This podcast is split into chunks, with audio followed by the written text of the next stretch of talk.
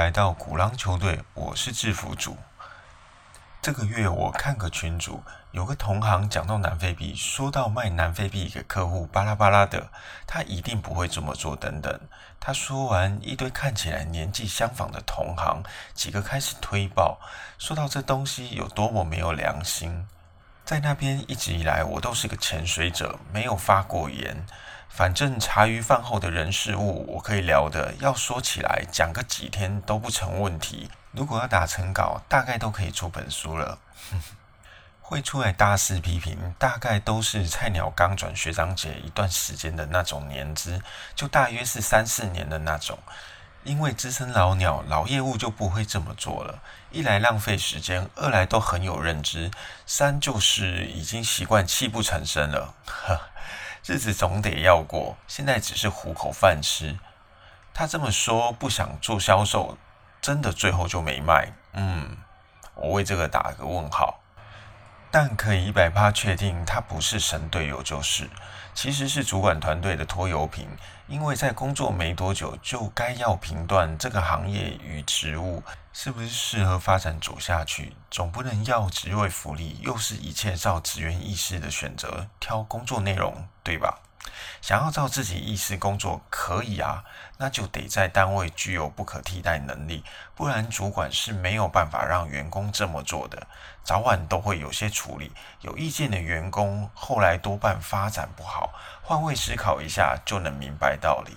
不过我也看过无脑主管自工弄走最有价值员工，这个极其罕见，十分特殊啊。每个商品都有它的时代背景。就拿水波炉、气炸锅、气炸烤箱来比喻好了。刚开始出来的时候都是新时代巨作，都让消费者觉得好用、值得。媒体也不断疯打好评。热销期过后，就开始有些负评出现，隔段时间就又换下一波新商品。南非币这事也是，最大量热销的那段时间，我在的地方刚好没卖。在当时，有人问。我总是回答这个买卖价差那么大，以前我曾经做过，一差都快两角左右，波动又大，用来领息的投资方式不太适合。早期那种短年期到期一到两年左右的比较好。问的人就回说：你们这样生意怎么做？不能没卖就总是这么讲。啊，你们公司会不会做事情啊？都这样子调侃着我。我回说，过去我还有一段档期时间都靠它生活嘞，怎么可能不知道？就真的是遇过才这样告诉你啊？呵，说真的，如果热销期那地方有推，我也是会加减讲一些。毕竟市场热头，纵使都大到不能倒的公司，哪里会知道后面发生的事情？诶，不要说我这些说法怪怪的，好事不太专业，不像业内人讲的话。听懂的就听，不懂的以后就会明白。毕竟从事这行业的人，每个家庭都有个基本比例，对吧？台湾这些金融人变服务业，还包永久维护，实在说是太难做。今天的主题疫苗，其实我十月应该就可以完稿出一集，可惜呢就先花了时间做了其他的主题，不然现在这集大概就是来 Part Two 上片，看等等聊到哪好了。疫苗，大家现在环绕的都是在新冠肺炎的疫苗上头。四大疫苗的简介，我想就不用多做说明了。今年五至七月间，国内的赖转贴、杂志媒体放送与老人家的广传讨论，真的我都觉得在那一段时间，死亡人数、确诊案例、三级封城与全球各国疫情，让上了年纪的老人家们讨论的十分火热。当然啦，那时只能在赖群组上面讨论，每天早上都是满满的追踪文，一堆人准时守着国内疫情直播，也有会固定发送本日疫情数据的人。那时候我就一个觉得，嗯，他们全部都变得非常会使用赖的功能了，打字也都变得飞快，也算是帮助他们灵活脑筋。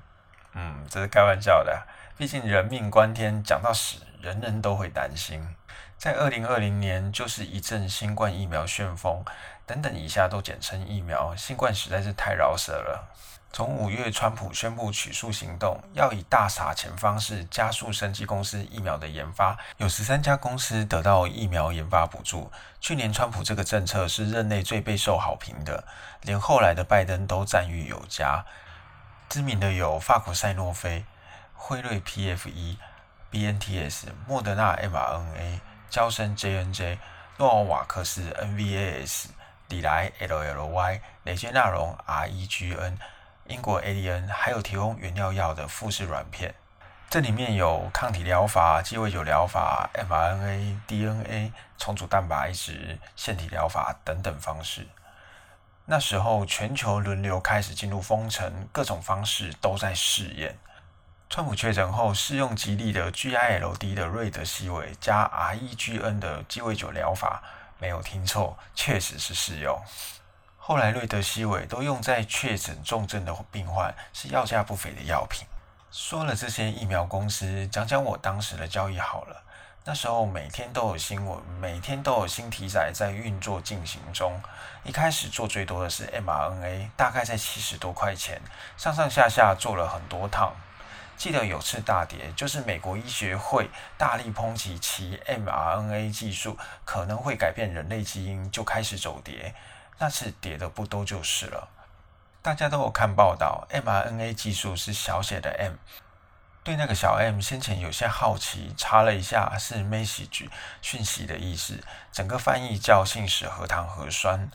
在 mRNA 取得紧急授权时，消息面再次打击其需要零下二十度保存与运送不易的利空面，每打个负面就开始小跌。